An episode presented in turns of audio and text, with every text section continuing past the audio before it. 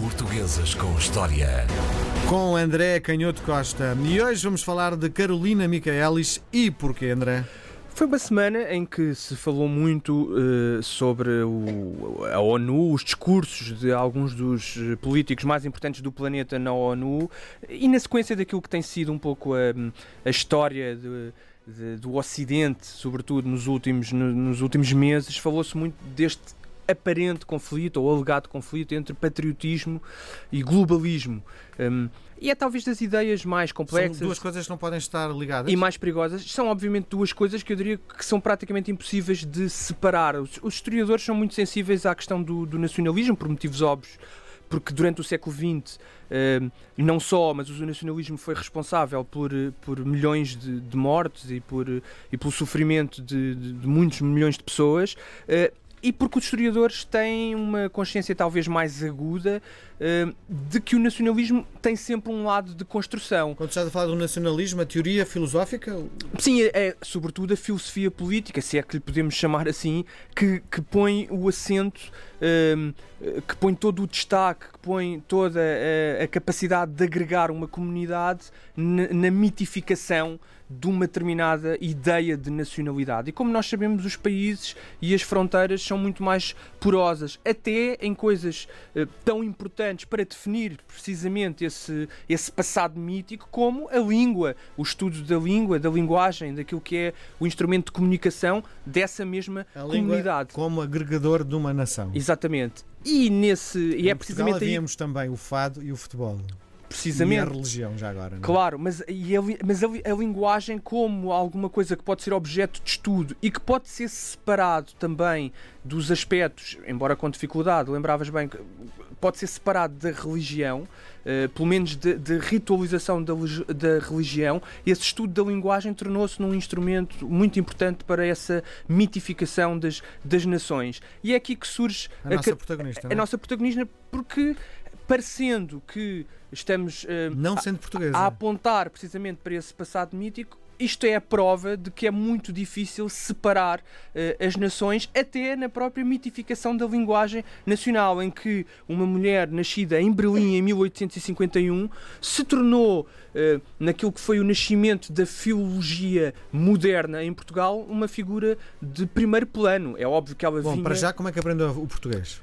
Ela começou muito cedo um, a estudar espanhol. Uh, ela destacou-se logo no, no, liceu, em Berlim. Era filha de um, de um, professor de matemática, mas que se tinha interessado muito, o pai dela, pela, pela origem das línguas, na tradição daquilo que, que, que, era a cultura alemã e alguns dos grandes filósofos alemães de finais do século XVIII e de princípios do século XIX, que, que tinham avançado muito neste problema da origem da, da linguagem e da estrutura gramatical das línguas. E, portanto, sob a influência do pai, ela, desde desde cedo se tornou muito interessada, se revelou muito interessada no estudo da, da linguagem. No liceu destacou-se como brilhante aluna e depois, numa altura em que não era fácil uh, as mulheres ingressarem no ensino superior, mesmo no centro da Europa, uh, a verdade é que ela, sendo educada em casa por um mestre de qualidade superior, uh, começou a revelar um interesse enorme pelas línguas do sul da Europa, o catalão, o castelhano, o italiano, o francês antigo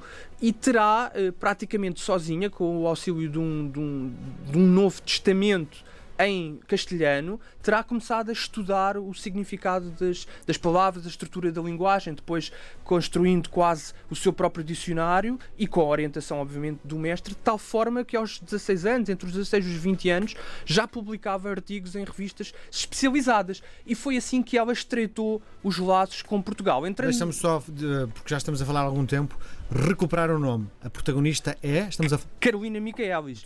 E, portanto, foi com esse nome que muitos dos intelectuais da época em, em Portugal a conheceram uh, um, um, homem uh, conhecido, enfim, das pessoas mais interessadas nestas matérias da, da polémica bom senso e bom gosto, que envolveu também o Enter de Cantal, uh, o António Feliciano de Castilho, mas que numa outra polémica, quando uh, publicou a tradução do Fausto de, de Goethe, uh, essa tradução não foi nada bem recebida, porque se considerou que era uma tradução uh, muito, muito atrapalhada e, e, e muito, pouco, uh, muito pouco informada por aquilo que eram as teorias linguísticas, fil filológicas da época. Sim, e ela traduziu de alemão para português. Não, ela participou nessa polémica ajudando aqueles que, que estavam a criticar uh, Ok. o António Feliciano de Castilho, ou a tradução. Ok. Convém lembrar que o o António Feliciano de Castilho pertencia à geração mais antiga da cultura e da literatura portuguesa, que dominava completamente o Chamada a velha guarda. é? Exatamente, que dominava completamente o panorama eleitoral e jovens intelectuais como o Joaquim Leite Vasconcelos, o próprio Essa de Queiroz, o Antero de Quental, reagiram muito contra o poder que o António Fel- Feliciano de Castilho eh, tinha sobre a, a- a literatura portuguesa e também nesta polémica, que era uma polémica mais especializada, mais técnica, saíram alguns artigos a criticar essa tradução.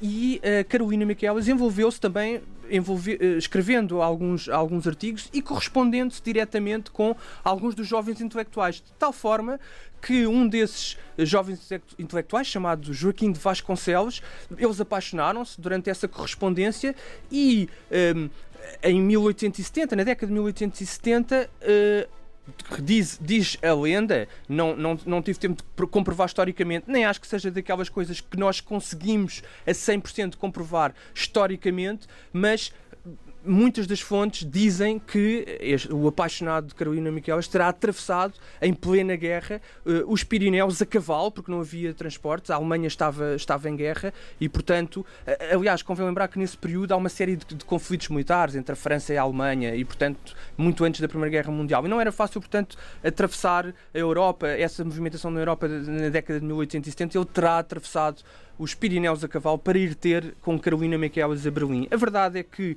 acabaram por casar, ela veio para Portugal, eh, veio para o Porto e continuou uma carreira absolutamente eh, fulgurante. Com 25 anos, já era uma das mais destacadas eh, intelectuais portuguesas, passava períodos larguíssimos nas, nas maiores bibliotecas de Portugal, como a Biblioteca da Ajuda, e começou a publicar uma série de livros, que muitos deles até estão hoje disponíveis online na Biblioteca Nacional e que são, obviamente, livros muito técnicos, mas que Mas tem, tem qualidade? têm, têm obviamente, muita qualidade do ponto de vista técnico. eh, dirão alguns especialistas que estão desatualizados aqui e ali, mas têm esta particularidade que é típica deste período, final do século XIX, princípio do século XX, é que apesar de serem estudos muito técnicos, se leem eh, com grande prazer, porque eram estudos sempre precedidos de, de introduções, mesmo as, as edições críticas que ela publicou de Gil Vicente, de Sá de Miranda, os estudos que fez sobre Camões, apesar de serem muito técnicos, são, são estudos que se leem com grande prazer, porque era de facto uma, uma autora que tinha enorme cuidado com a língua, uma enorme paixão pelo português. E apesar de ser muito fria, e hoje em dia as análises que se fazem de- daquilo que é a sua posição dentro da filologia e dos estudos da língua é que ela se preocupava pouco com o lado estético, com o lado artístico e se preocupava muito com o lado técnico, Técnico, da construção da obra, tentando, sobretudo, definir nestes autores mais antigos, onde às vezes é difícil atribuir a autoria de um ou outro texto, o que ela tentava fazer era, estudando minuciosamente o estilo de cada um desses autores, definir que obras é que eram ou Pertenciam não eram quem, do corpus desse, desse autor. Mas a verdade é que são obras que se leem com grande prazer. Ela foi convidada para dar aulas na Universidade de Lisboa e depois em Coimbra. Foi a primeira professora universitária mulher em Portugal, a Diz-me partir coisa. de 1911, já em plena República, claro. Tu lan- tu lançaste um livro aqui há uns tempos chamado Os Vícios dos Escritores. Ela não é propriamente uma escritora, eh, aquilo que escreve é muito técnico, não é? Mas eh, do teu estudo conseguiste eh, aferir algum vício? Eu diria que o principal vício, há até uma frase muito conhecida que tem sido utilizada em algumas exposições, é que o, o vício era estudar. Ela dizia: Não tenho É biografia, um vício, não é? não tenho biografia, gastei a minha vida a estudar.